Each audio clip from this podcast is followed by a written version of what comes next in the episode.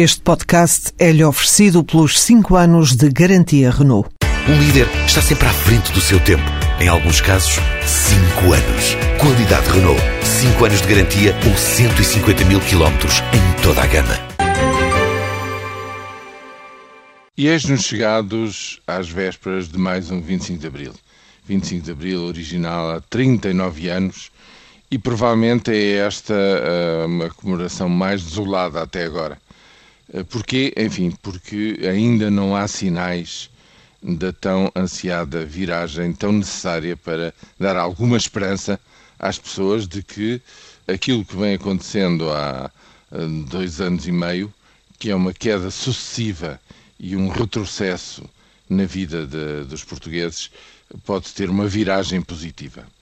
Para já, eh, um 25 de Abril, curiosamente, entalado entre duas realidades. Um Conselho de Ministros extraordinário com uma tentativa de um novo impulso, uma nova ideia de como intervir, passado todo este tempo, uh, uh, intervir junto de, de, da banca, junto das empresas, para dar-lhes algum impulso de, de investimento e de crescimento, uma execução orçamental animadora do primeiro trimestre.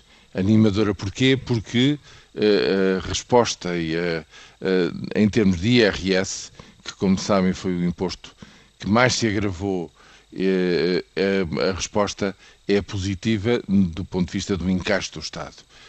há um crescimento muito grande em sede do IRS que permite um resultado do primeiro trimestre positivo em relação às metas fixadas com a Troika originalmente para o déficit de eh, 2013, o que quer dizer que há claramente conquistado uma folga uh, neste, na execução orçamental dos primeiros três meses deste ano de 2013.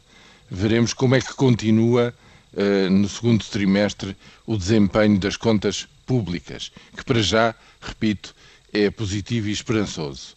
E, finalmente, depois de 25, veio o dia 26 de abril, com o novo Conselho de Ministros Extraordinário, desta vez para se decidirem os cortes alternativos daqueles que o Tribunal Constitucional eh, não permitiu, por considerar que não serem constitucionais, neste Orçamento de 2013.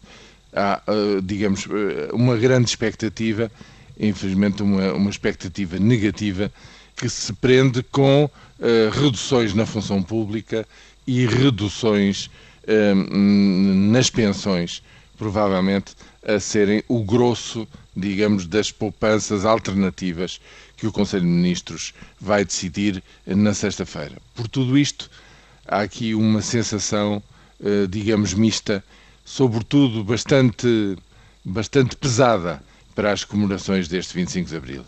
Mas uh, a única esperança, para mim pelo menos, reside no facto de sabermos que em democracia há sempre alternativas e há sempre uma forma de sair uh, de uma situação que se considere, uh, digamos, particularmente negativa como esta, em que estamos a viver neste momento.